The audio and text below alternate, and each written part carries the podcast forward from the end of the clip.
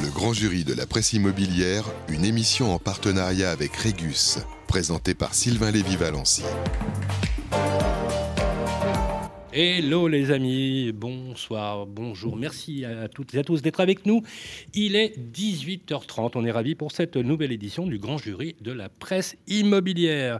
Quatre journalistes, un grand témoin, c'est le principe et le concept de l'émission, avec celle euh, par lequel d'ailleurs... euh, qui a eu l'idée la première, je le dis à chaque fois parce que c'est redondant, mais c'est vrai, elle est avec nous. Enfin, elle nous a fait un peu défaut le mois dernier, mais on comprend pourquoi. D'ailleurs, moi je vous le dis, voilà, c'est cadeau. Voilà. Comme quoi, finalement, le confinement a du bon. Devinez qui l'a fait Marie-Cœur de Roy de BFM. Et si vous cherchez effectivement quelqu'un pour sculpter les ballons, j'ai une nouvelle corde à mon arc depuis euh, l'isolement. Ouais. Alors, j'ai un, j'ai un- j'ai un truc pour vous, Marie. Oh Marie, Oh punaise. si tu savais. Alors je Comme préfère, je préfère Cabrel, hein, c'est sûr. Parce que vous nous avez manqué, n'est-ce pas? Oh Marie, gentil. allez, une deuxième. Oh Marie, si tu savais. Eh oui, elle nous a manqué. Voilà, Marie Cœur de Roy, Et je merci d'être avec nous. Tout va bien, Marie plaisir, tout va bien. On est heureux. Voilà, on a un nouveau player parmi nous, un nouveau joueur. On est ravis.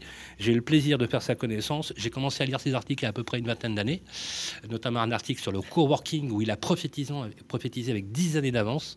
Il s'en rappelle parce qu'on en a parlé quand on était ensemble au Club Imo. C'est Bruno Monnier-Vinard du Point qui est avec nous.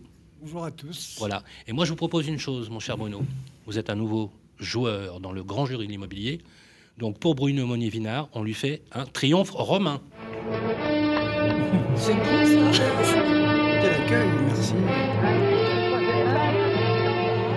Et oui, c'est la tradition parce que ah, bon, on va essayer, on va essayer de faire les choses sérieusement. On va essayer de pas trop se prendre au sérieux quand même parce que finalement, euh, on a toute la presse pour dire les choses. Voilà. Merci aussi à notre ami qui est avec nous depuis le début. C'est toujours un plaisir, un délice de la voir sur le plateau. C'est notre Virginie Grelot, qui est journaliste à Challenge. Comment ça va, Virginie Ça va bien. Ravi. Ça y est, emménagé, tout va bien Superbe, voilà. Alors, il est plus nouvel entrant parce qu'il adore venir sur le plateau de Radio Imo. D'ailleurs, la radio l'a adopté. On est ravis d'être avec lui. Il est journaliste à Capital, c'est Thomas Chemel. Salut Thomas. Salut Sylvain, bonjour à tous. Alors les amis, nous avons un grand témoin, c'est le principe, c'est le concept de l'émission, quelqu'un qui- qu'on connaît bien. On l'appelle l'influenceur, euh, l'un des patrons, des grands patrons de l'immobilier. Il est le président du réseau La Forêt, Monsieur Yann Géano. Bonsoir. Bonsoir Sylvain, en grande forme. Bonsoir à toutes et à tous. Merci d'être avec nous. Le numéro d'aujourd'hui, c'est un numéro printemps-été. Tu sais, on fait des collections printemps-été. On va parler euh, finalement de l'immobilier, effectivement, avec un sortie de confinement, troisième confinement, euh, qui est annoncé a priori. Je sais que bientôt les agences se réouvrent, euh, mon cher Yann. Bonne nouvelle. Ceci dit, la rupture d'activité n'a pas eu lieu, puisqu'il y a toujours eu continuité d'activité. On en parlera tout à l'heure. Quel est l'état du marché? Est-ce qu'on peut toujours aussi bien emprunter? Quels sont, effectivement, avec cette sortie de confinement, avec la vaccination, euh, voilà, est-ce qu'il y a une crise économique qui s'annonce peut-être? Parce qu'il y a quand même eu des dégâts, il faut quand même pas euh, l'oublier. Euh, c'est pas parce qu'on va tous ressortir que ça va être euh, la foire d'empoigne. Peut-être qu'il y aura des conséquences. En aura-t-il peut-être sur l'immobilier? Les actifs immobiliers sont-ils aussi résilients? On va en parler aussi de ça. J'aimerais qu'on parle aussi, si vous êtes d'accord, de cette loi, vous savez, climat résilience, article 39 jusqu'à l'article 58, 20 articles sur le volet logement certains articles qui grincent un peu, comme l'article 44 par exemple, ou d'autres articles. On va en parler aussi parce que la rénovation énergétique, Géano, c'est un sujet majeur pour le bâti ancien. Euh, en Berne, dans le rouge vif, c'est aussi la construction de logements neufs. Hein, le sait, Marie. C'est aussi mon cheval de bataille. C'est un- une véritable désolation qui déporte les populations vers le bâti ancien. Résultat, eh ben, ça les prix qui montent et les gens se logent dans des espaces rikiki. Et croyez-moi, quand on est en confinement, l'espace, c'est un luxe. Voilà. Voilà ce que je vous propose, les amis. C'est qu'on discute de tout ça avec nos amis de façon complètement déconstruite, conversationnelle, avec beaucoup de plaisir en tout cas, et vous donner les informations. Vous pouvez réagir en temps direct sur le forum et le chat de Radio Imo. C'est repris aussi sur les réseaux sociaux. On est ravis d'être avec vous. C'est parti pour le débat. Le grand jury de la presse immobilière, le débat. Yann Géano, bonsoir. Vous connaissez le principe du grand jury Je vous en prie. Alors, quelques mots sur le réseau La Forêt. Quelques mots, le réseau La Forêt fête cette année ses 30 ans, donc créé en 91, euh, 700 points de vente, 4000 collaborateurs, 30 000 transactions par an, 20 000 locations, près de 50 000 lots en gérance locative. Alors, vous, euh, vous avez euh, une année, on va dire, euh, sympathique en termes de prix, on peut le dire ou pas? Alors, je vous, fais la, je vous la fais courte. La Forêt a été élue, élue, vous le saviez, meilleure franchise de l'année 2021. Mais aussi meilleur employeur immobilier 2021. Est-ce qu'on a un président heureux? Oui, d'autant plus qu'on a également été élu euh, numéro un du podium de la relation client. Donc ce triptyque euh, franchisé, collaborateur des agences et puis euh, client final on est, on est rempli, rempli de joie, de satisfaction. Euh, ça fait plusieurs années qu'on se bat pour aller chercher ces, symboles euh, supplémentaires, pour emmener un réseau et puis pour euh, continuer à, conforter les, clients et les candidats à l'acquisition, à la location qui poussent les portes des agences La Forêt. Alors, La Forêt, effectivement, c'est une marque employeur de grande qualité, on sait, puisque vous avez été élu pour ça. Alors, moi, je vous connais bien parce que je sais que vous prenez un soin tout particulier à la soigner le capital humain. Euh, d'ailleurs, vous dites souvent que le premier capital de votre entreprise, c'est l'homme. Euh, encore une fois, ça a l'air euh, d'être une lapalissade, mais c'est bien de le rappeler de temps en temps dans les, entreprises. Alors, on va commencer quand même par les bonnes nouvelles. Donc, les agences immobilières, comme je vous l'ai dit tout à l'heure, commerce non essentiel, vous non essentiel, réouvrent leurs portes à partir de lundi prochain, normalement. Donc, c'est un soulagement. ce que je vous propose, les amis, c'est qu'on dresse un bilan des pertes de ce printemps qui a été confiné pour les agences immobilières.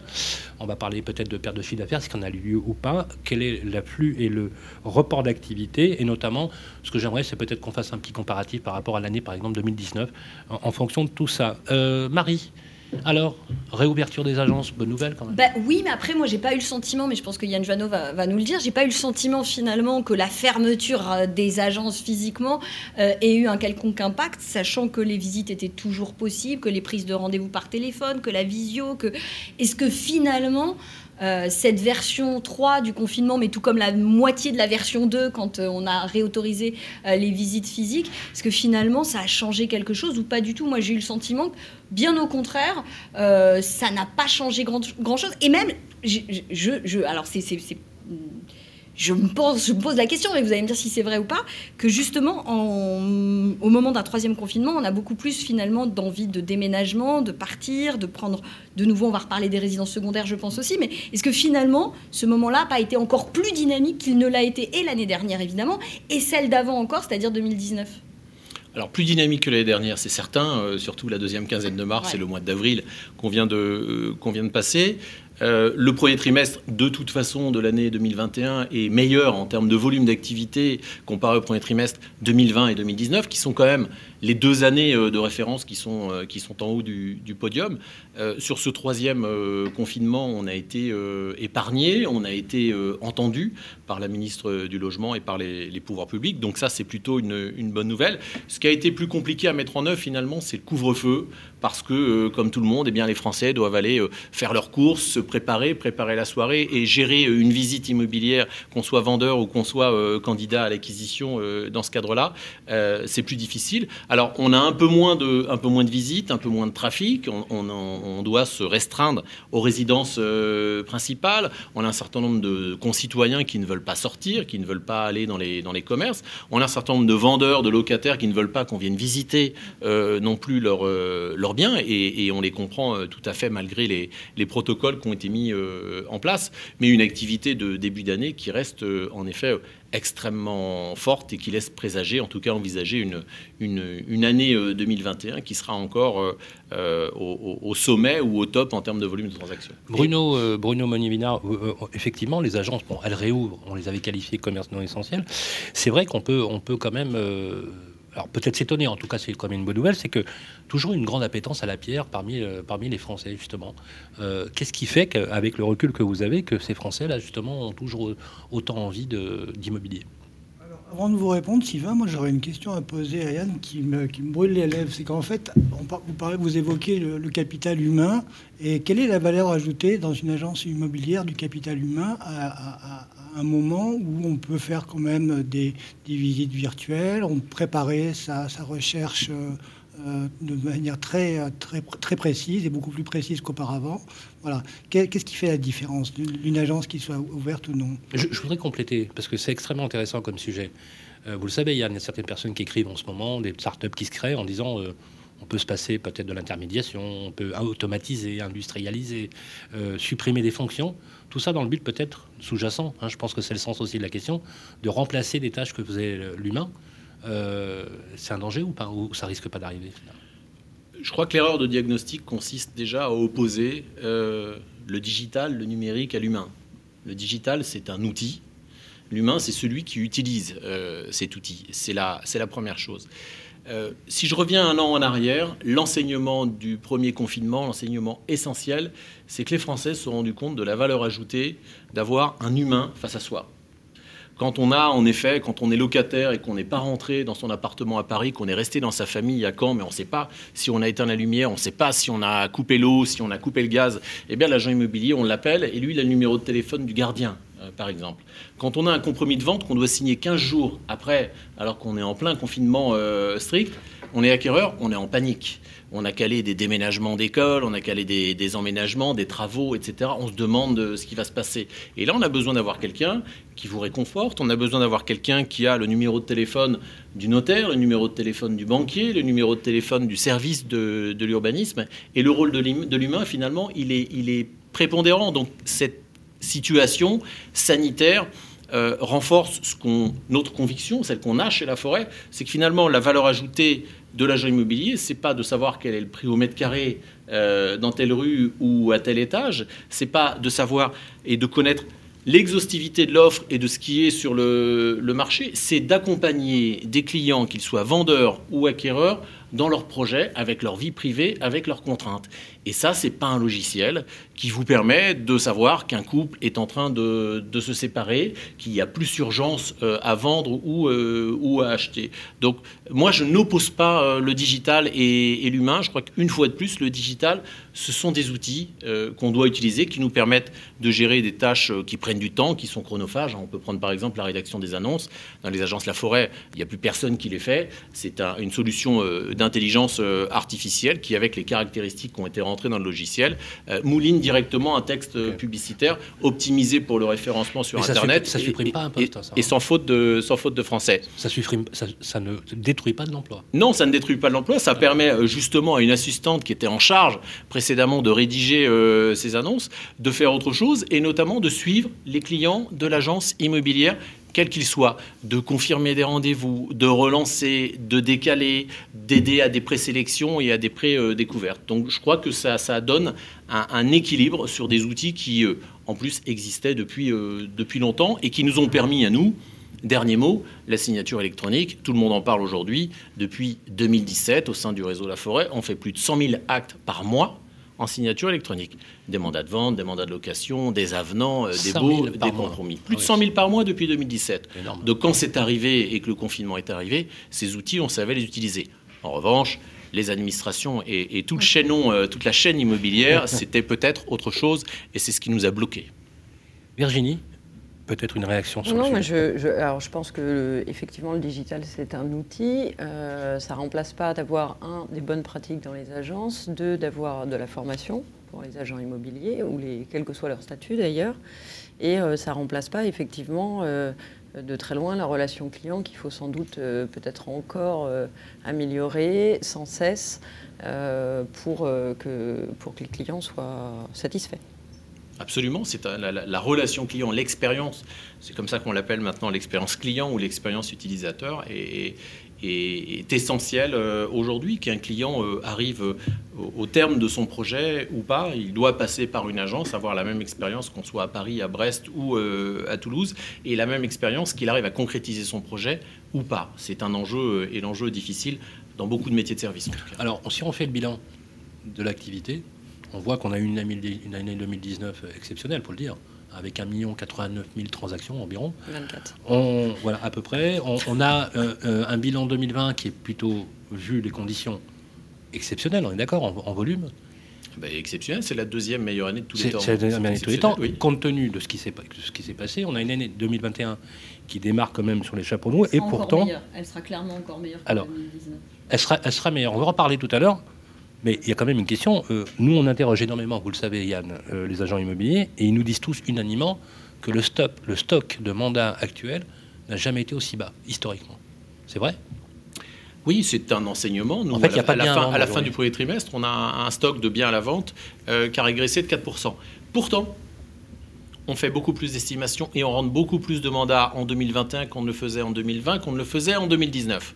Les explications, il faut les chercher dans la construction, qui va alimenter le réservoir de l'immobilier euh, ancien, et puis il faut le chercher également en regardant le rétroviseur si on regarde le podium des meilleures années, 2020, 2021, euh, enfin 2019, 2020, 2018 et 2017. Les quatre dernières années sont les quatre plus fortes en termes de volume d'activité. Donc on a un marché historique. particulièrement euh, tendu, une demande euh, qui a progressé et qui ne cesse de progresser.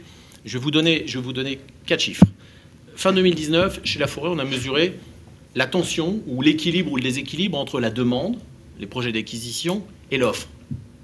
Au niveau national, on avait chez La Forêt 10 acquéreurs en base de données pour un logement à vendre.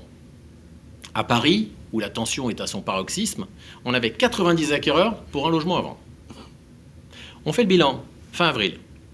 Ça s'est détendu à Paris, on va peut-être en parler. On n'a plus que 75 entre guillemets acquéreurs pour un logement. Ça s'est détendu, mais le rapport de force est quand même toujours très déséquilibré. En revanche, au niveau national, on a maintenant 19 acquéreurs pour un logement là où fin 2019, on avait 10 acquéreurs pour un logement. Donc la pression ne fait que s'accroître, ce qui aura un enjeu sur les volumes, sur les prix, sur les délais de réalisation, sur les marges de négociation.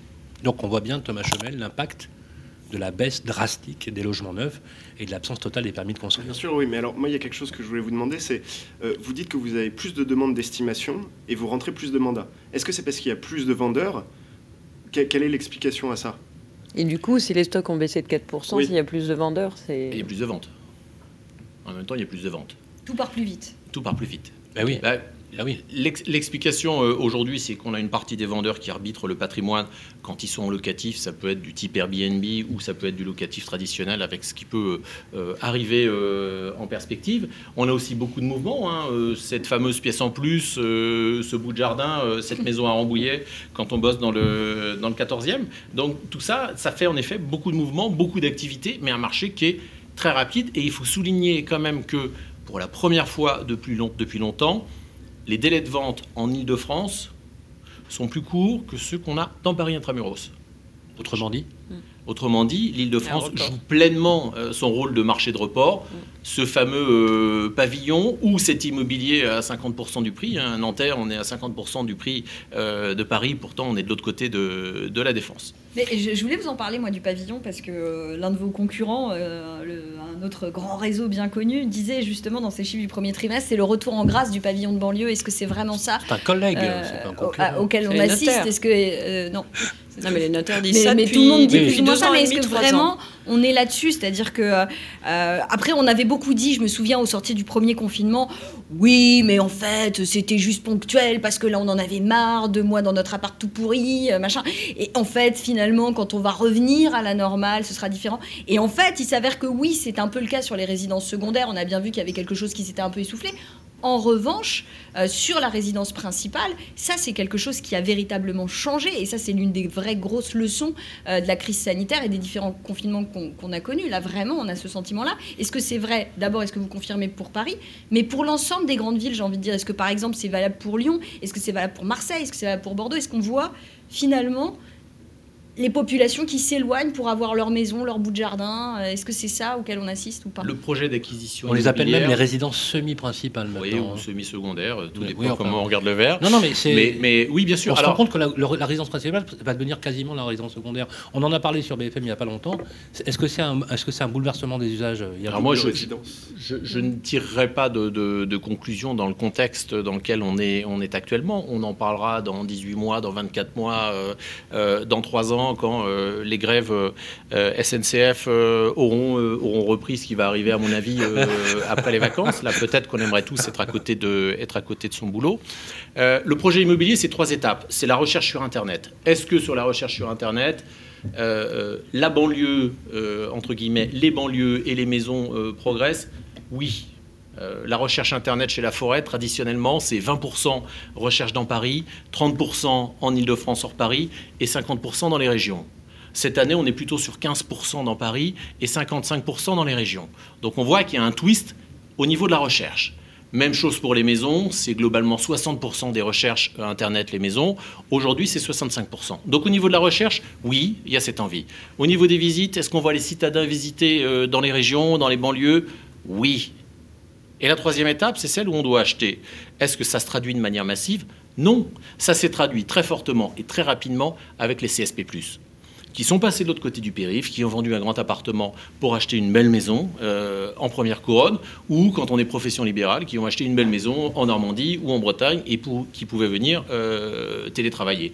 Est-ce que demain, euh, ça va être un phénomène massif, euh, je ne sais pas. Il y a le sujet du télétravail hein, euh, qui est en train de décroître régulièrement dans les entreprises parce que télétravail, c'est un arbitrage sur la stratégie immobilière d'une entreprise, sur la stratégie RH. Euh, Là encore, difficile de tirer des enseignements, mais c'est vrai qu'il y a un succès. il y a des régions, pour l'île de France, la, Normandie et la Bretagne ont évidemment le vent en poupe. Et il y a un marché parisien maintenant avec un rythme parisien dans ces deux régions. Alors, on va parler, si vous voulez bien, de voilà, cette période printemps-été qui est toujours une période très propice au déménagement, on le euh, à la recherche immobilière.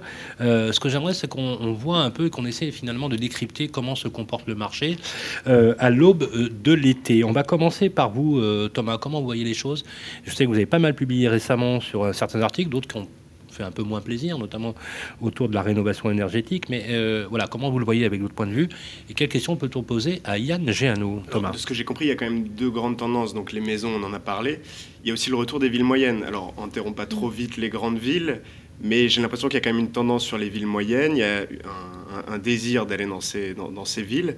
Est-ce que c'est quelque chose que vous, vous voyez chez La Forêt Et du coup, quelle ville il y a une tendance sur les villes moyennes. Euh, il faut faire une différence, à mon sens, entre euh, aire urbaine moyenne et, euh, et villes moyennes. Il y a une tendance qu'on peut, qu'on peut trouver à Tours, par exemple, qu'on peut trouver également Jolie ville, Tours, hein. à, à, Chartres. en revanche, sur des aires urbaines moyennes, c'est pas nécessairement le cas. Donc oui, il y a cette appétence avec derrière la réalité des infrastructures scolaires, des infrastructures de transport, des bassins, d'emploi. Euh, c'est un sujet dont on pourrait parler si on parlait de politique du logement, mais je crois qu'en tout cas, c'est pas. Euh, c'est pas d'actualité, en tout cas, la politique du logement, on n'en parle pas. Hein. On a une loi climat et, résilience. Ah, c'est même pas qu'on n'en parle pas, elle est totalement absente du débat public. Hein. Pourtant, pourtant, la loi climat et résilience, euh, la filière qui est le plus impactée c'est le logement. Il paraît, selon les experts, que le logement euh, contribue à l'émission de 25% des gaz à, effet de serre. Donc il y a raison, il faut taper sur le logement. émetteur euh, mondial de carbone, c'est la construction avec euh, le logement. Alors le premier en France, selon ces mêmes experts, c'est le transport pour 29%. Et le troisième, bah, ça va être une bonne nouvelle, les grèves. Et le troisième, ce sont les, les biens de consommation. tu vois pas que finalement, on va attendre les grèves. je crois qu'il faut affiner. Le logement, c'est pas 25% des, des, émissions de gaz à effet de serre. Il y a la construction. C'est le le bâtiment dans son ensemble, qui comprend les bureaux. Si vous prenez le résidentiel, on retombe à 12%. Donc il faut faire attention sur les présupposés. On va prendre l'immobilier dans toute sa dimension alors, à ce moment-là. Mmh. Résidentiel, tertiaire, logistique, pour, retail. ce qui concerne euh, pour le forêt, le résidentiel, c'est 12%. Moi, je crois, je crois que c'est 12%. Vous êtes d'accord là sur ce chiffre-là? Je ne suis pas expert sur les, 12%. J'ai entendu en effet que la filière au global représentait 25%, euh, raison pour laquelle on lui tape dessus. Mais bah, filières qui représentent bah Justement, euh, on va parler donc, donc, dans le troisième volet de l'émission de la loi climat et résilience, mais est-ce que l'été sera chaud là du coup finalement euh, au niveau du marché, Yann Giano? Est-ce qu'on aura encore ce fameux printemps de l'immobilier qu'on attend tous? Oui. Et le fameux boost sortie de confinement. Eh, allons-y. Alors, je ne vais pas être très original. Comment lire le, trimestre qui arrive? Un, la demande. Est-ce qu'elle est toujours présente? Est-ce qu'il y a une appétence pour la pierre? Euh, Oui, le trafic de nos sites internet a doublé. C'est extraordinaire. Donc les acquéreurs sont là, les leads euh, qui arrivent par Internet ont progressé de 70%. Donc la demande est là. Deuxième indicateur, euh, l'offre. Bah, l'offre, elle est à un niveau bas, on l'a dit, mais on rentre beaucoup de mandats qui, partent, qui partent très rapidement. Le déséquilibre entre offre et demande, on l'a évoqué tout à l'heure, un marché qui est toujours très fortement déséquilibré, donc une pression sur les prix à la hausse, des délais de vente qui se contractent, des négociations qui deviennent de plus en plus euh, délicates. Et le dernier driver, c'est finalement le financement. Est-ce qu'une fois que l'offre et la demande se rencontrent, on peut euh, financer? Il faut croire que oui, si on regarde les volumes de transactions qui ont été réalisés en 2019, en 2020. Mhm. Il faut croire que oui, si on regarde l'Observatoire Crédit Logement, puisque on parle d'une production de crédit qui dévisse, euh, mais il faut regarder un peu dans le détail, ça dévisse dans le neuf depuis 18 euh, mois, très fortement. Dans l'ancien, c'est stable et à un niveau euh, relativement haut. Le coût de l'argent est relativement faible. Alors oui, on emprunte sur des durées plus longues, 19 ans en moyenne. Alors oui, les emprunts sur les périodes de 20 à 25 ans représentent plus de 50% aujourd'hui des, des, prêts qui sont octroyés, mais je pense que à la lueur de ces indicateurs, le marché devrait continuer de flamber sur le trimestre qui arrive. Alors impact social, impact économique Bruno euh, Oui, j'aurais souhaité euh, savoir, euh, on, vous parliez de marché de report sur les aires, les aires urbaines moyennes, etc. marché de report naturel, sans mauvais jeu de mots. Hein. Mais est-ce que c'est pas finalement, on, a compris que le Covid a, créé des frustrations, qu'on a, pu voir davantage les qualités, mais surtout les défauts de son logement. Est-ce que vous ne pensez pas que finalement, ce sont les, prix euh, exponentiels dans les grandes agglomérations au cours de ces cinq dernières années Prenons Bordeaux, Lyon, des choses qu'on ne voyait pas avant. Bordeaux, Lyon, Nantes, Rennes, euh, qui, ont fait que, bah, de toute façon, les gens n'ont pas le choix et donc vont aller, vont aller prospecter. Euh, ça tombe bien parce qu'ils ont envie euh, psychologiquement peut-être de s'enfuir de, des centres-villes, mais, mais qu'en fait, même s'ils le voulaient y rester, ils, ne pourraient pas. Sauf à, habiter dans des surfaces plus petites. Parce que si on regarde notre pays et l'aménagement du territoire, euh, pourquoi l'immobilier flambe dans ces métropoles? Parce qu'elles concentrent tous les leviers d'attractivité. Ah euh, le premier euh, qui est euh, le logement, ensuite l'éducation, les soins, la ah culture, les infrastructures de la transport. mobilité. Et là, on, peut parler d'aménagement du territoire. Ce serait, ce serait un vrai sujet pour résoudre le sujet logement, en tout cas pour s'en emparer. On ne peut pas s'emparer du sujet logement sans parler d'aménagement du territoire. Il suffit de voir quand même que les grandes métropoles sont desservies par les TGV et que les villes moyennes sont desservies en TER. Il suffit de regarder les liaisons est-ouest sans passer par Paris. Il n'y en a pas beaucoup non plus. Euh, et pourtant, il y a des solutions. On peut installer des zones franches, on peut parler de, villes franches. Il y, a, beaucoup de choses à faire pour euh, essayer de créer de, nouveaux bassins. Le problème de notre marché, c'est que tout le monde veut habiter au même endroit. Et, on devrait, grâce à l'outil aménagement euh, du territoire, étaler la population, mieux la répartir entre les zones dites tendues et les zones qui sont moins tendues. Et il n'y a que l'aménagement du territoire qui peut faire ça. Est-ce que vous pensez, Virginie, qu'on va euh, finalement résoudre le problème de politique du logement finalement en ayant une vision, euh, je, serais, assez d'accord d'ailleurs sur cette idée d'avoir une pensée euh, de l'aménagement du territoire, mais on, en a parlé d'ailleurs aussi sur BFM, qui est beaucoup plus opportuniste, c'est-à-dire qu'en fait qui fonctionne région par région, au lieu de, jacobiniser finalement la décision de l'aménagement ici à Paris, en méprisant la réalité des territoires. Non, mais je ne sais pas s'il y a un mépris euh, de la réalité des territoires. On constate juste en ce moment qu'il y a sans doute un rééquilibrage, effectivement, avec notamment, euh, quand on regarde un peu tout ce qui se passe au niveau des villes moyennes, dont on parlait tout à l'heure, il y a eu alors, il y a différents types d'actions qui sont menées. Il y a euh, le plan Action Cœur de Ville, il y a euh, les territoires d'industrie, il y a euh, tout un tas voilà, de différents dispositifs de revitalisation de ces villes. alors moi, je ne suis pas persuadée qu'il faille faire, par exemple, Orléans-Paris en TGV. Hein, je ne vois pas trop l'intérêt, très sincèrement. Mais il y a le TGV irrigue les grandes métropoles et ensuite, il y a plein de mouvements autour de ça. comment on, on, on et on redynamise un second jalon euh, avec ses caractéristiques propres, ses forces propres en fonction de ses caractéristiques géographiques, de ses bassins d'emploi, etc. Et comment on redynamise une espèce de, seconde couronne, entre guillemets, euh, de ville moyenne qui vient en complément de la métropole. Et, je ne pense pas qu'il faille toujours euh, opposer les territoires les uns aux autres. Il y a déjà une concurrence naturelle qui se fait. Et, sans doute, on est à un moment où il faut rééquilibrer. C'est vrai que les villes moyennes, elles ont quand même des soucis. Effectivement, on il y a eu des décennies de suppression des services publics. Ça, c'est un vrai problème. Et pour des familles, euh, la question se pose effectivement de déménager vers certaines villes euh, parce qu'on n'a peut-être plus les mêmes écoles, on n'a pas accès à la même université, etc. etc. Maintenant, il n'y a pas que les familles et l'emploi. On n'est pas un pays, euh, enfin, on est un pays avec une démographie dynamique, mais enfin, il faut aussi, il y a tout aujourd'hui toute une population, de, notamment de pré-retraité ou de retraité qui peut aussi euh, s'installer ailleurs. Enfin, il y a différents types de populations et je pense que ce qui est compliqué, c'est toutes les difficultés du jeu, c'est euh, de comme il faut répondre en matière de logement à tous, Il y a des logements peut-être, alors euh, il faut les faire cohabiter, mais il faut peut-être des logements qui sont plus adaptés aux jeunes, aux personnes en mobilité, pas en mobilité, et surtout il faut tenir compte des caractéristiques de pouvoir d'achat, et c'est ça qui est, à mon sens, le plus compliqué. Il y a un sujet de production pardon, de production de logements et, d'assortiment de production de logements euh, qui est évident. Mais, mais, cet aménagement et ce sujet de l'aménagement du territoire, il nous rattrape quand même euh, très fortement quand on commence à parler du statut de résident en Bretagne après euh, l'avoir adopté en Corse.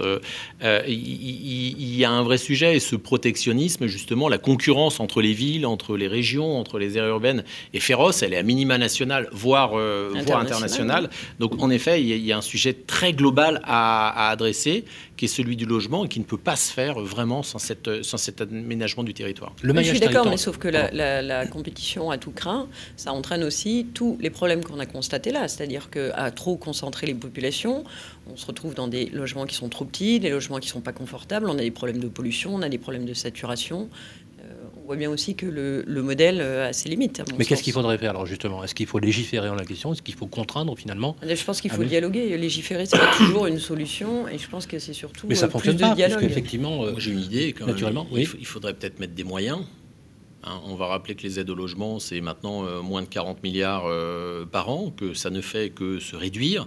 Euh, face à ça, on a des recettes fiscales qui ont dépassé les 80 milliards. Euh, entre les deux, je crois qu'on doit être autour de 42 milliards. On pourrait mettre un peu d'argent euh, là-dessus, comme sur la rénovation énergétique. Bon, je dis ça au passage. mais faisons une bah, justement, parlons-en. Faisons une digression là-dessus, deux minutes.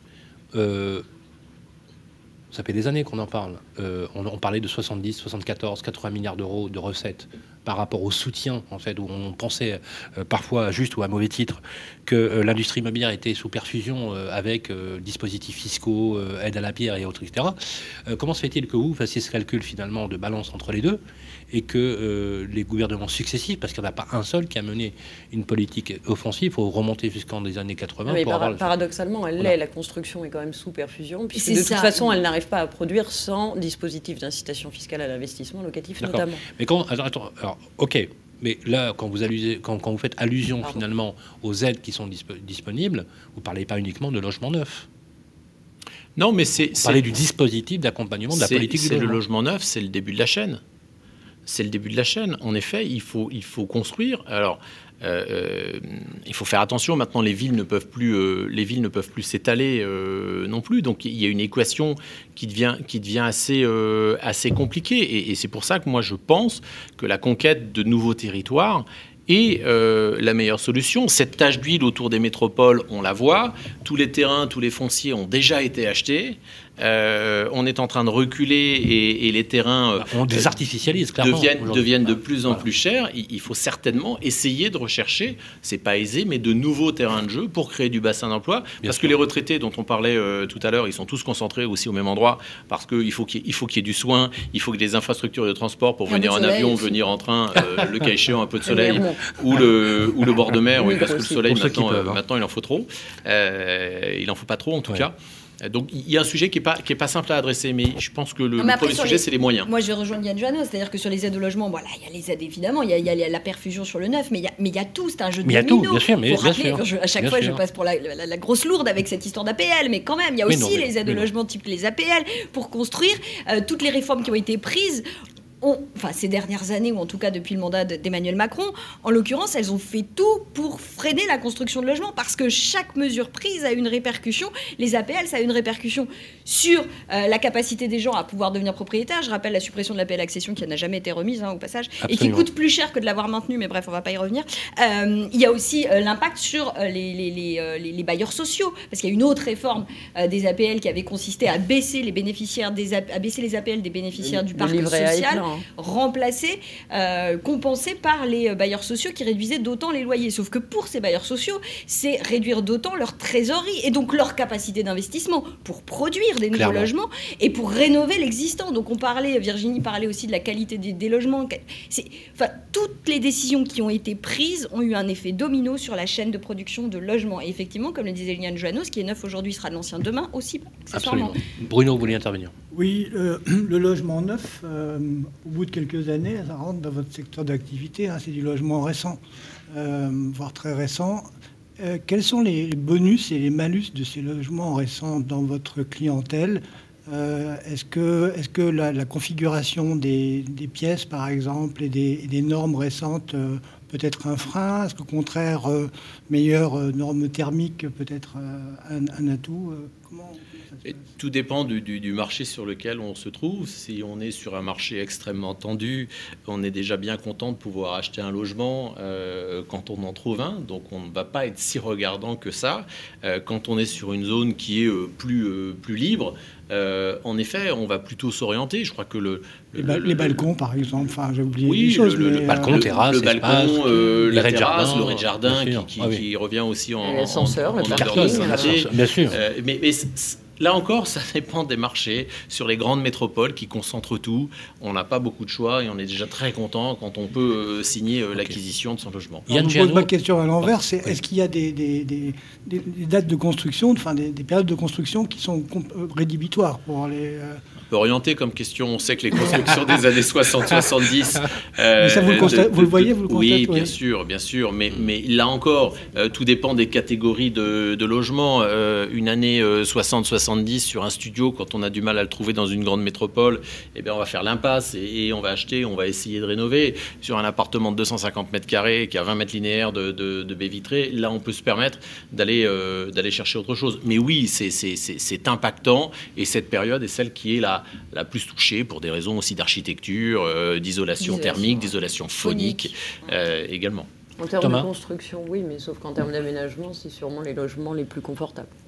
Ah oui, ils sont optimisés, c'est carré ou rectangulaire, donc euh, facile à meubler, facile à aménager, absolument. Thomas. Oui, et euh, du coup, est-ce que les acheteurs sont regardants justement là-dessus? On parlait de, de, confort, de, de, qualité de logement sur euh, le volet énergétique. Est-ce que les, les, acheteurs sont plus regardants là-dessus? Je parle dans les marchés, sur les marchés un petit peu moins tendus prosaïquement parlant. Il y, a, une, prime, en effet, à, la bonne étiquette énergétique. Je pense qu'avec le martèlement qu'on opère depuis, euh, depuis euh, des, années, ça, commence à, ça commence à entrer. Mais pas plus que ça. Euh, c'est pas, bah, pas déterminant. mais c'est intéressant ce que vous dites. Alors, juste parce que le, temps passe, vous avez un bon maillage territorial chez la forêt dans les territoires de taille intermédiaire des villes de 15 000, 20 000 habitants. Oui, on est aussi bien présent à, Paris qu'à Vesoul, à Dax ou à Saint-Malo. Alors justement, Yann, c'est pas innocent, hein, bien sûr, comme intervention, euh, parce que récemment, là, je voudrais juste qu'on fasse une petite aparté euh, dans le sujet avant de passer sur le volet climat-résilience, sur euh, effectivement un rapport qui a été publié récemment par Vincent Pavanello connaissez Vincent Pabanello, un rapport sur les mandataires immobiliers, vous savez, qui a été, qui a été repris. On a fait d'ailleurs une émission avec euh, le président du réseau Guy euh, il y a quelques jours, la présidente de l'UNIS. Alors, grosso modo, selon le rapport hein, qui a été, euh, qui a été indiqué, en fait, ce que pointe aussi le rapport, c'est que là où il y a un désert d'agences immobilières physiques, finalement, il y a toujours un bon agriculteur ou un boulanger qui a une carte d'un réseau de mandataires, qui n'a pas besoin finalement d'une carte d'agent immobilier. Je ne sais pas si vous le saviez, il n'a pas besoin d'une carte d'agent immobilier. Il fait des opérations immobilières. Bon, on va se poser la question aussi de la formation, etc. Mais bon, c'est un autre débat. Mais euh, c'est juste les chiffres qui sont quand même assez intéressants. Hein, ce rapport qui a été fait avec, euh, avec une dimension académique et scientifique.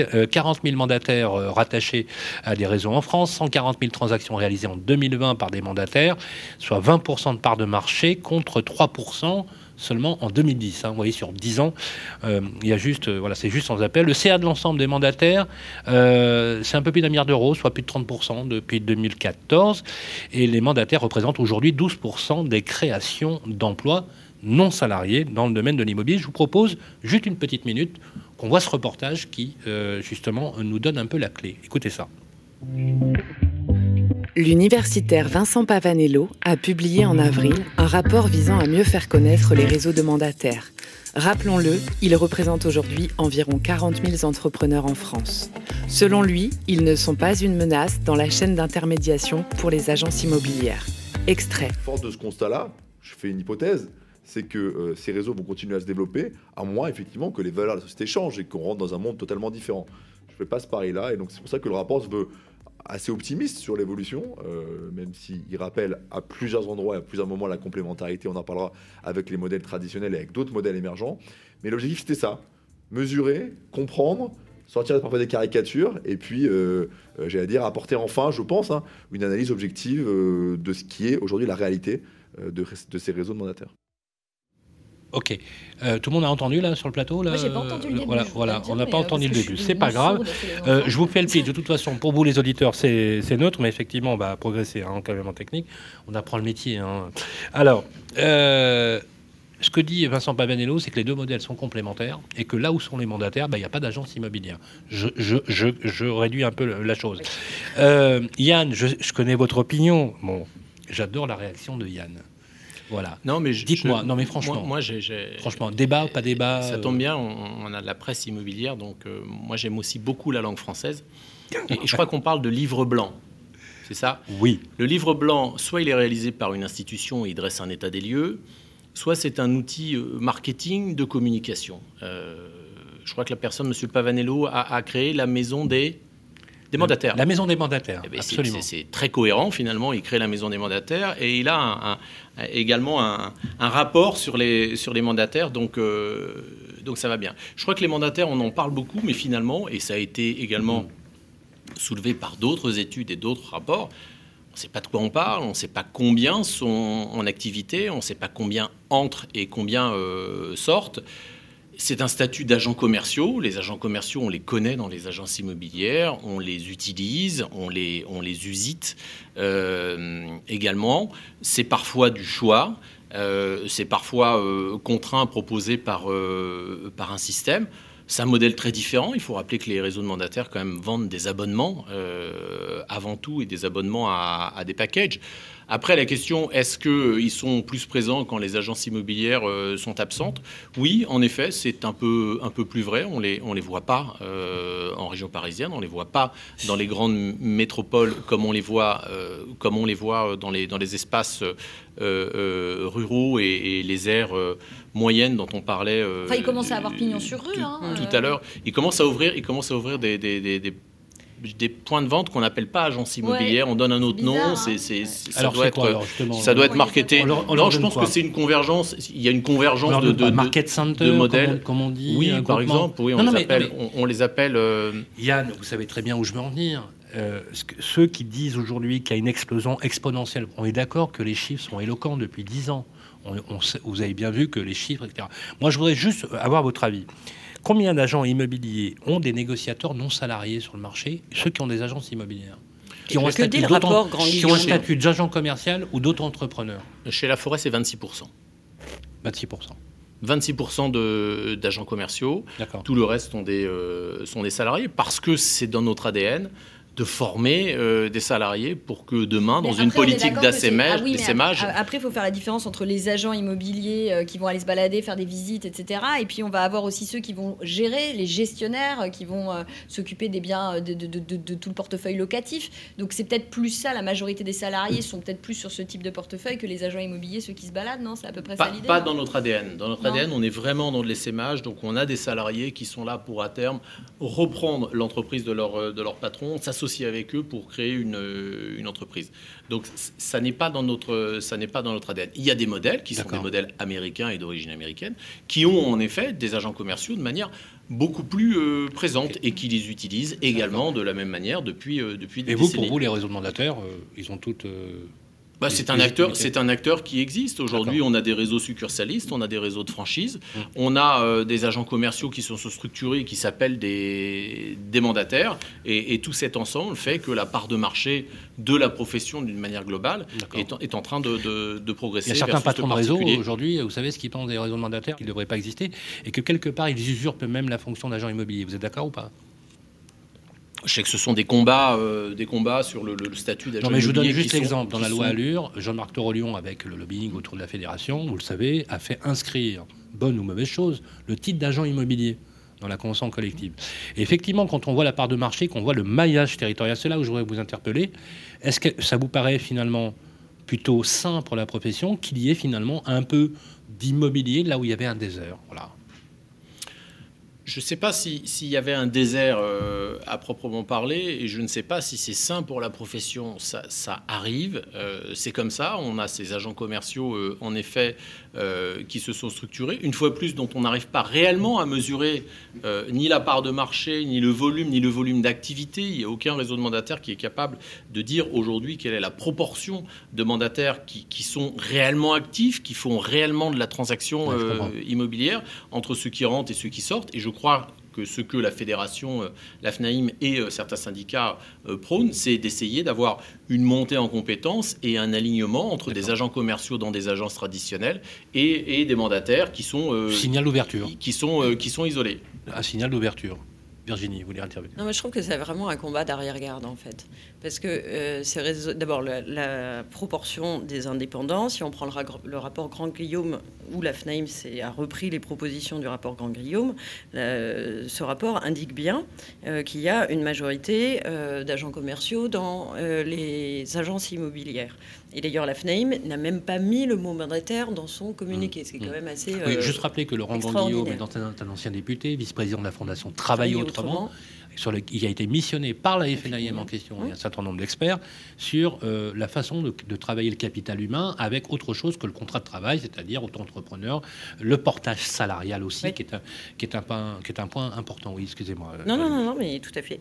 Et du coup, moi, je trouve que c'est euh, quelque chose qui est complètement euh, dépassé, en fait, cette opposition entre les mandataires et les agents. C'est, on est sur une question de structuration d'un réseau. c'est pas ce que dit Yann Giano. Hein. non, non, non, non, mais je, finis. Euh, on est sur une structuration en fait d'entreprise et des choix d'indépendants et que je pense que la profession gagnerait à plutôt structurer et, sécuriser la transaction, euh, la location, la formation de ses collaborateurs, quel que soit leur statut, plutôt que de se battre sur quelque chose qui, qui semble un peu derrière garde. Les indépendants se sont battus contre les réseaux de franchise quand ils sont arrivés on est, on va dire, 25, euh, 30 ans plus, 40 ans plus tard, enfin ça dépend des réseaux. Euh, le modèle de la franchise, il est peut-être euh, amené à évoluer et aujourd'hui on se retrouve avec des nouveaux modèles de, travail et je pense que les, réseaux de mandataires, comme on les appelle, eh bien, ça traduit ça en fait. Mais, et, je pense que les opposer systématiquement, notamment comme le fait Nafnaim, ben, c'est dommage et que je ne vois pas au final ce que le, client gagne moi, je, ne, vois pas la position de la, FNAIM et la position de majorité de la profession euh, comme ça. J'ai l'impression qu'on parle de, convergence, qu'on parle en effet de, même, de même niveau de formation. Ben, non, puisqu'on voit que les réseaux mandataires aujourd'hui, en effet, s'installent euh, physiquement et créent, euh, des agences. C'est simplement de faire monter de niveau euh, tout le monde, comme les professionnels les plus structurés qui sont dans la franchise le sont. Je crois que c'est l'enjeu. Je crois que c'est ce que j'entends. Est-ce que voilà, l'idée, c'était de parler effectivement de cette actualité, parce que tout le monde l'a relevé effectivement, avec pour compte de toute façon vu ce que représentent aujourd'hui les agents mandataires. Je pense, et d'ailleurs vous l'avez rappelé, le point majeur, c'est l'expérience, la compétence, la formation. Et je sais que vous êtes très branché là-dessus. On va passer au volet climat résilience, article 39 jusqu'à l'article 58, 20 articles sur la loi climat résilience. Euh, alors trois, trois enjeux hein, euh, majeurs les rénovations des passoires thermiques, 4 800 000 passoires thermiques. Hein. C'est le chantier du siècle. Euh, le plan pluriannuel de travaux, j'aimerais bien qu'on décrypte un peu parce que quand on s'est dit comme ça, ça fait un petit peu mal à la tête, surtout quand on est un utilisateur. Même quand on dit Et vous vous rappelez, quand on était gamin, vous savez, les trucs au réglé, ça s'appelait les ans. Vous savez, les ans. Maintenant, il y a une circulaire qui s'appelle ZAN. ZAN, vous savez ZAN, bon, c'est un peu lourd, voilà. Euh, ZAN, zéro artificialisation nette, c'est bien ça oui. Voilà, zéro artificialisation nette. On parle de désartificialisation des sols et de lutte contre l'artificialisation des sols. On a même des, euh, des parkings, vous savez, des hypermarchés, des hypermarchés qui ont moins de clientèle, qui sont rendus à la nature. Euh, voilà, vous en pensez quoi, Yann? Quand on parle justement de ces On sachait que voilà 2025, 2028, voilà, sur les parkings. 2025, 2028, les lettres F et G seront retirées de la circulation pour le je logement. Prends le, je prends le, ballon. Euh, moi, j'en pense que l'enjeu de la, la, rénovation énergétique, ce qui est dommage, c'est que ça fait quand même des années, voire des décennies, que, que met la poussière sous le tapis ou qu'on déplace le tas de sable. On sait que ça va nous tomber dessus à un moment ou à un autre, mais euh, on ne fait pas grand-chose. Aujourd'hui, j'ai le sentiment qu'on est dans un projet de loi qui arrive un peu moins d'un an avant le premier tour des, présidentielles et qu'il faut peut-être adresser euh, assez large.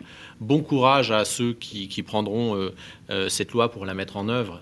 si on regarde assez rapidement, hein, là c'est l'article 42 en l'occurrence, la rénovation des passoires F et G d'ici 2028, c'est 2 millions de logements. L'article 42, l'article 44 si, on travaille H24, si on travaille H24, c'est 800 logements par jour à rénover. Vous pourrez faire les calculs.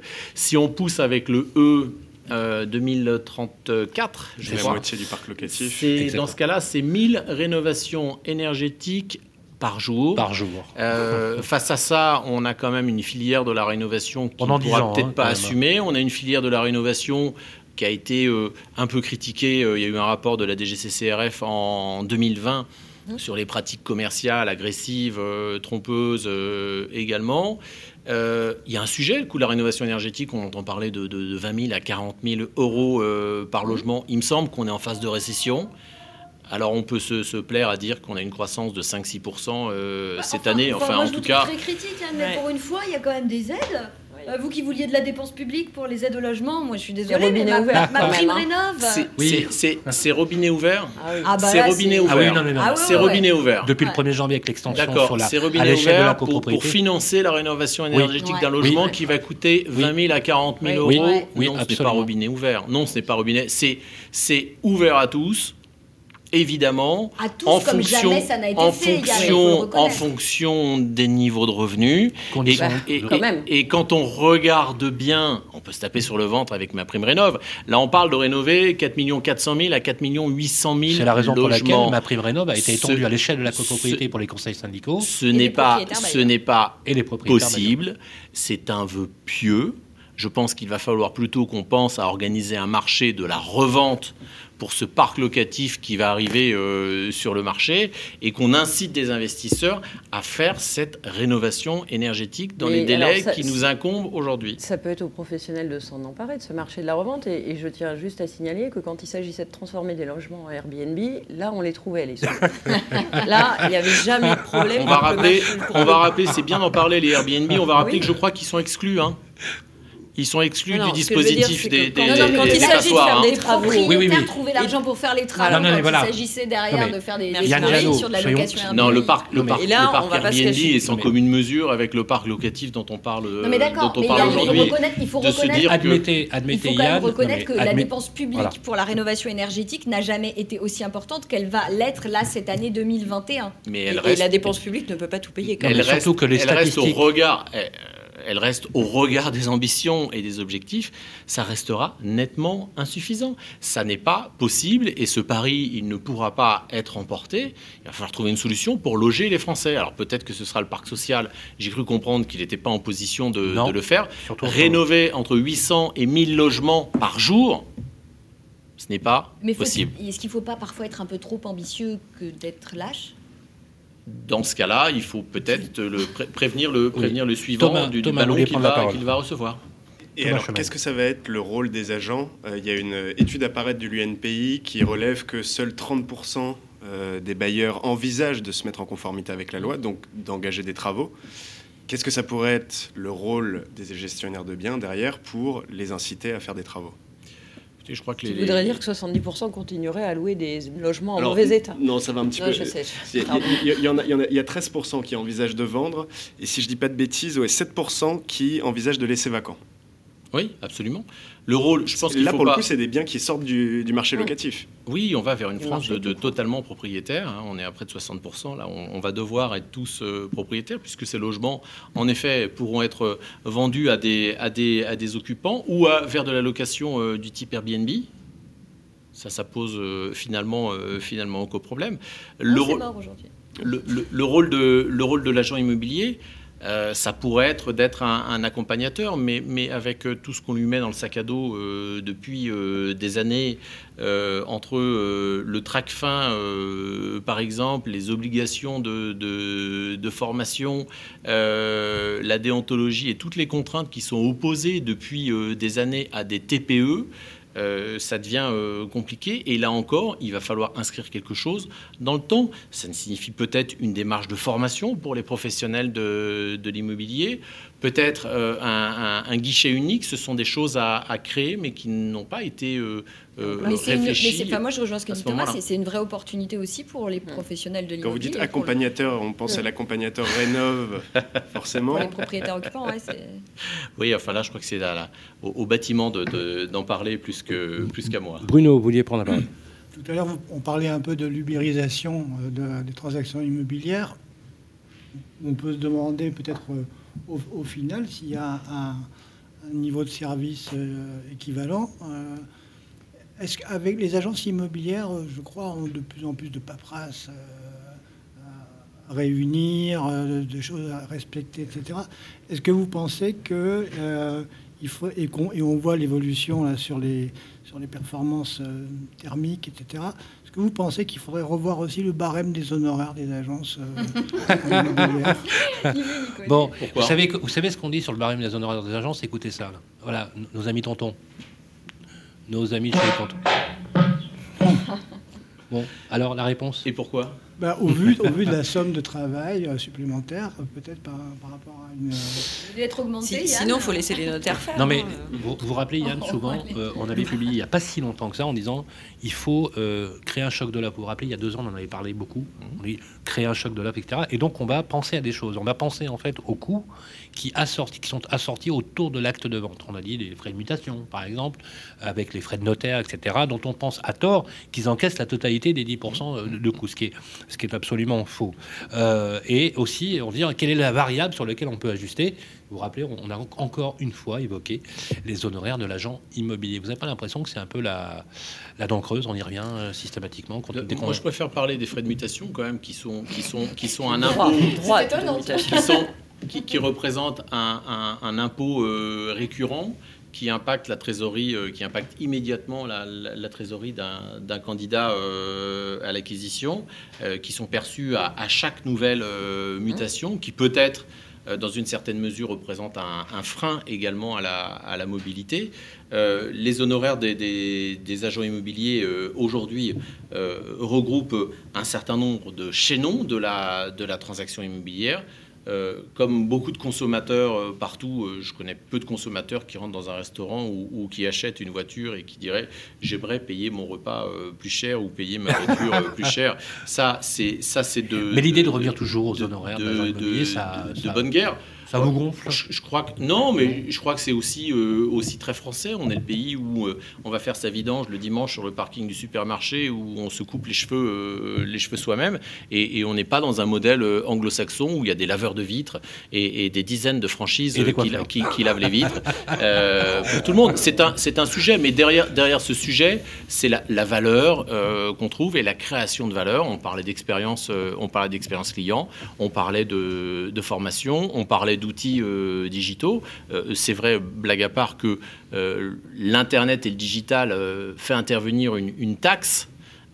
aujourd'hui dans le, quotidien qui, n'existait pas, que toutes les professions, en tout cas que beaucoup de professions doivent subir. Donc il y a, un renchérissement de, de- des coûts, une formation supplémentaire de plus en plus difficile également. Mais aujourd'hui, il me semble que les honoraires sont au- d'une part sont libres et puis sont relativement euh, euh, valorisés. On interroge, on interroge nous des clients euh, également euh, tous Bien les ans et très régulièrement et, et on vient de le faire et qui trouvent que quand ils ont fait leur acquisition, quand ils ont fait leur vente, que les honoraires euh, sont plutôt euh, mérités et reflètent le travail accompli. Et Le à combien temps. il s'élève en moyenne chez vous? Entre quoi 4 à 6, 4 à 6 Bah, tu- Bah, tout, tout- tout dépend, tout dépend du, du bien En également que- moyenne. que- que- qu'on va vendre. En En, effet, entre 4 et 5 Voilà, en 4 à 5 Entre 4 et 5% Yann Giano, c'est bientôt la fin de notre émission. Il nous reste une petite minute euh, pour conclure. Je vous laisserai d'ailleurs le, le mot de la fin. Voilà, nous avons, voilà, avec notre nouveau player, j'espère que vous reviendrez, Bruno? Si le point m'y autorise toujours, oui, bien sûr. bon, il vous y a autorisé pour l'instant. Absolument. Donc tout va bien. Ah, Donc c'est rassurant pour Radio Imo. Finalement, voilà, merci en tout cas à vous, Bruno Monnier-Vinard. Je rappelle que c'est toujours un plaisir de, de- de vous voir. Et puis, euh, effectivement, euh, de vous lire euh, avec toutes ces années. C'était vraiment euh, une belle rencontre. Encore une fois, vous êtes toujours le bienvenu au Club de la Presse, au grand jury de la presse immobilière. Et pour Marie, Marie, si tu savais, écoute ça. Petite Marie. Oh oui Voilà, Marie Coeur de, Cœur de Roi qui nous a bien manqué le mois dernier. Vous êtes avec nous le mois prochain, hein, Marie Bah ouais, Si vous continuez à me passer du Cabrel, forcément, je. Voilà, Marie, Marie, euh, Cœur de Roi, euh, qui sévit bien sûr sur BFM Business, comme vous le savez, et qui sera avec nous le mois prochain. Voilà, voilà, voilà. Si l'élégance avait un nom, il s'appellerait Gros Lot. Et si la beauté, la, voilà, la grâce avait un est, prénom, ça serait Virginie, Virginie Gros Lot, notre amie de Challenge. Mais je sais, voilà, c'est une faiblesse coupable. Comment, voilà. J'étais ravi de vous avoir, Virginie. Vous êtes avec nous le mois prochain. Je serai avec vous le mois prochain. Bon, Thomas, définitivement, vous faites partie du club. Ah bah, J'espère que j'aurai bientôt mon rond de serviette. Voilà, il a son rang de On serviette. il est- déjà le même Alors, est-ce que, est-ce, est-ce qu'il, est-ce que Thomas et Bruno sont définitivement ab- euh, adoptés? Moi, je- je- je- j'adore. Alors, pour vous, Thomas, et pour vous, Bruno, on se refait un triomphe romain, les amis. Voilà, adopté. Merci. Voilà, adopté. Voilà, c'est la fin du grand jury de la presse. Euh, Justement, quelques mots de conclusion pour nous donner de la force et dire à nos clients, à ceux- à les au- aux auditeurs, euh, voilà, qu'il faut toujours autant euh, aimer, acheter la pierre. C'est vous qui avez le mot de la fin, Yann Géano. Je rappelle que vous êtes le président de la forêt et on vous remercie très franchement de l'honneur que vous avez fait d'avoir posé ici vos valises au grand jury de la presse immobilière. Moi, j'ai pas ma chanson par contre, hein, j'ai pas ma petite bande son. Voilà, euh, c'est déjà pas mal. On aurait dû mettre, euh, la- vous savez, le, la chanson de rap là, de, de Dana, le peuple de Dana, parce que vous êtes, euh, vous êtes breton. Vous. Ouais, ouais. Eh oui, on aurait dû mettre, on aurait dû mettre Non, mais là. c'est- Si vous me trouvez quelque chose derrière les fagots, allez-y. hein, En amis. même temps, en même temps, c'est bien si vous ne l'avez pas mis. Euh, quel- quelques mots de quelques mots de conclusion pour pour nos éditeurs, en tout cas qui sont dans des projets euh, des projets immobiliers. Le marché euh, va vite. Euh, il ne laisse euh, encore moins de place à celles et ceux qui n'ont pas de, projet abouti, mûri, que ce soit sur les critères de recherche, que ce soit sur le, financement, dont je ne peux que les engager à, bien préparer leur projet immobilier. Beaucoup sont déçus en se rendant compte qu'il n'y a pas grand-chose sur le marché, que ça part euh, extrêmement vite. Il faut persévérer, il faut se rapprocher de son agent immobilier euh, préféré, il faut entretenir une relation euh, avec lui, et puis euh, on va bientôt pouvoir euh, se retrouver sur les terrasses et retrouver nos restaurateurs euh, également. Donc c'est surtout ça la bonne nouvelle. Sympa, on va pouvoir peut-être se refaire des câlins un jour. Voilà, tout simplement. Faut quand même, re- faut quand même dire les choses euh, comme elles sont, parce que l'être humain, quand même, il est reptilien, il est tactile, on a besoin de toucher, on est d'accord. Voilà. hein. Sur Voilà. la émission 19h32. Voilà, je laisse mon numéro de portable à qui vous voulez. Voilà, hein. Ah, voilà. C'est le mec qui est 06. complètement- voilà, euh, les amis, encore, voilà, la pierre, c'est c'est important. Si vous avez besoin de conseils, n'hésitez pas toujours. Allo Radio Imo, c'est tous les vendredis, bien évidemment. Ce podcast est en replay. Réécoutez-le avec les grands patrons de l'immobilier. C'est la fin de ce grand jury de la presse immobilière avec tous nos amis. Soyez sympas, vous revenez le mois prochain, toujours ici sur Radio Imo. Et d'ici là, eh bien, écoutez, vous restez connectés et surtout, vous prenez soin de vous. La belle soirée à tous. Le grand jury de la presse immobilière, une émission en partenariat avec Régus. À réécouter et télécharger sur le site et l'appli radio.imo et toutes les plateformes de streaming.